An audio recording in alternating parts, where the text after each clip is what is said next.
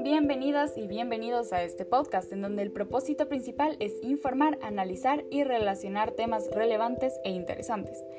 Para introducirnos en el tema de hoy vamos a hablar primero sobre el periodo clásico de la Grecia antigua y sobre el origen de la tragedia. Más adelante nos adentraremos en el tema principal.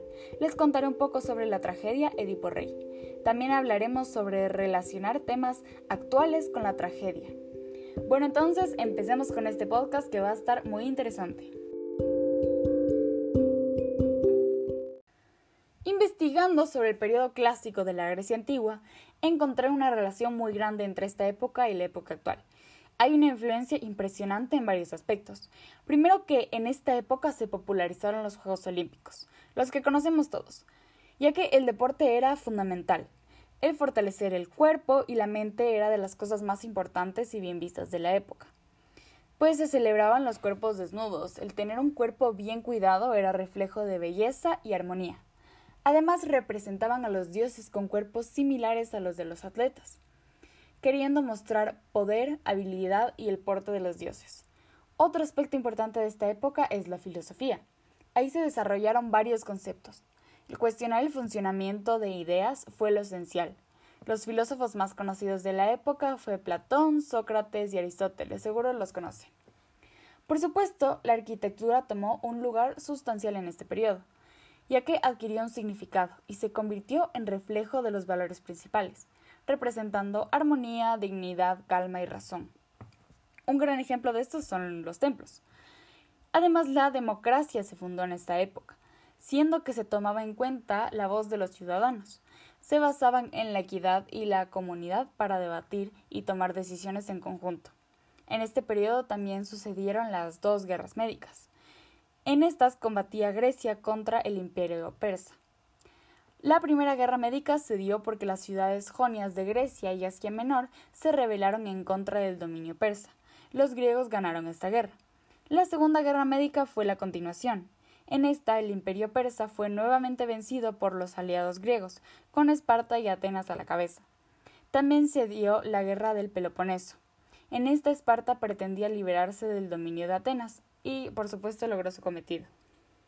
Por último, un tema elemental en este periodo es la tragedia. Nuestro tema principal. La tragedia es una obra dramática que se realizaba en conjunto con un coro. Esta se originó en el año 534 antes de la era actual, en las fiestas dionisíacas. Estas fiestas eran dedicadas al dios Dionisio, que era el dios del vino y la vegetación. Celebraban su renacimiento en primavera y su muerte en invierno, que se reflejaba en la renovación de los frutos de la tierra. Le rendían culto con la presentación de un coro de doce hombres con máscaras dramáticas, durante el reinado de Pisístrato hubo un cambio radical en estas fiestas, porque él le pidió a Tespis, el director del coro del templo de Dionisio, que buscara la manera de hacer las fiestas más atractivas para todos. Tespis decidió cambiar su máscara durante la presentación, así a la mitad, de la nada, y cambió su máscara a una que representaba a Dionisio. Formó un diálogo con el coro. Así empezaron a desarrollar más obras de teatro, y cada vez aumentaban más personajes empezaron a contar mitos e historias, con el propósito de reforzar los valores y causar catarsis en el público. La catarsis es un sentimiento causado por miedo a que te pase lo mismo que a los personajes de la historia o es el sentirse identificado con ellos. Esto permite que los sentimientos guardados se liberen.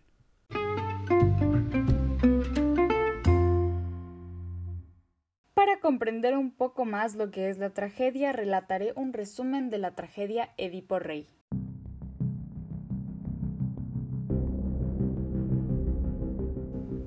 En Tebas reinaba Edipo. Cuando él salía del palacio, los ciudadanos se acercaron a Edipo buscando salvación, ya que él era quien había salvado a la ciudad en otras ocasiones. La peste acechaba a Tebas, y el pueblo estaba muriendo. Edipo ya estaba al tanto de la situación, y había enviado a Creonte su cuñado a que consultase el oráculo de Feos. Justo en ese instante llega Creonte y anuncia que debían desterrar o pagar con la sangre del asesino del rey anterior, el rey Layo. No se conocía nada sobre quién había asesinado a Layo. Sin embargo, Creonte contó que había sido asesinado por varios delincuentes, y así empezaron a investigar. Edipo comunica al pueblo que quien sepa algo debe hablar, si no serán castigados. Tiresias, un ciego divino, es llamado por Edipo para que hable sobre lo que sabe. pero Tiresias se niega a hablar sobre el tema. Edipo difama a Creonte diciendo que seguramente él le pagó a Tiresias para que mintiera. Tiresias lo niega, y antes de marcharse dice que el asesino se disfraza de extranjero, aunque en realidad es tebano de nacimiento, y que es padre y hermano de sus hijos, hijo y esposo de su madre. Edipo piensa que Creonte quiere tener todo el poder y le desea la muerte. Yocasta, la esposa de Edipo, le pide que reflexione, pero Edipo dice que Creonte debe ser desterrado por traidor. Edipo le explica toda la situación a su esposa.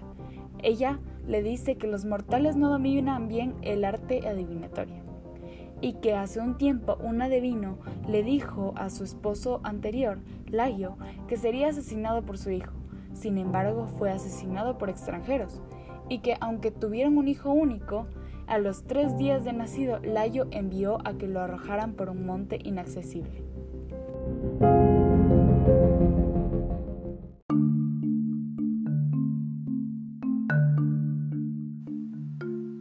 Así es que Yocasta le dice que ni los adivinos ni los oráculos son totalmente confiables. Edipo pregunta más sobre la muerte de Layo, su apariencia y edad. Edipo se preocupa cada vez más y le dice que se ha maldecido a sí mismo. Edipo empieza a contar su historia.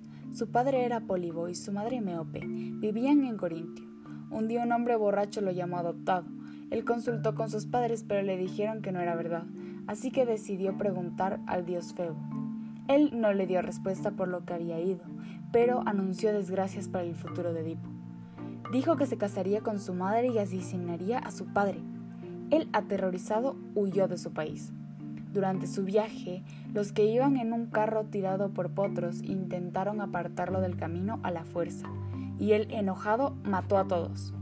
En el momento, llegó un mensajero de Corintio a comunicar que Pólibo, el padre de Edipo, había muerto y querían proclamar a Edipo rey de Corintio. El mensajero también cuenta que Edipo y Pólibo no tenían nada que ver de sangre, que él mismo había recibido a Edipo de otro pastor y que se lo entregó a Pólibo para que lo cuidara como su hijo. Al enterarse de esto, Yocasta se suicida y Edipo comprende todo y por ira se clava broches del vestido de Yocasta en los ojos. Queda ciego le pide a Creonte que cuide a sus hijas y abandona el país. Ahora que ya nos hemos introducido en la época y les he contado una tragedia, vamos a hablar sobre los temas que se tratan en la tragedia y los vamos a relacionar con el mundo contemporáneo. Entonces les contaré un poco sobre las respuestas que yo pienso que se podrían obtener si es que se leyeran más tragedias en la actualidad. Primero, yo pienso que un problema de la actualidad es que nos centramos mucho en criticar y juzgar a otros por sus decisiones o acciones, cuando ni siquiera conocemos sus motivos. Las tragedias nos muestran justamente esto, que cualquiera puede tomar decisiones equivocadas sin siquiera saber que puede estar llegando a una situación desfavorable en el futuro. Muchas veces creemos que nuestro juicio es necesario, cuando probablemente está de más. Entonces, al leer más tragedias en la actualidad, nos daríamos la oportunidad de cuestionarnos antes de juzgar a alguien por sus acciones o por lo que le ha sucedido. Comprenderíamos mejor los motivos de por qué cada persona toma sus decisiones y más bien ofreceríamos un soporte a los que necesitan reconocer sus malos actos por sí mismos sin ser juzgados. Por otro lado, considero que la identificación de sentimientos no se le ha dado mucha importancia. La salud mental es un tema muy importante que todavía no está completamente visibilizado. Me parece que justamente por la catarsis, las tragedias serían una gran ayuda para dejar salir las emociones. Además, podría llegar a generar un sentimiento de intriga el querer saber de dónde vienen todos estos sentimientos y podría llegar a ser un gran apoyo para identificar y reconocer el trasfondo de estas emociones guardadas.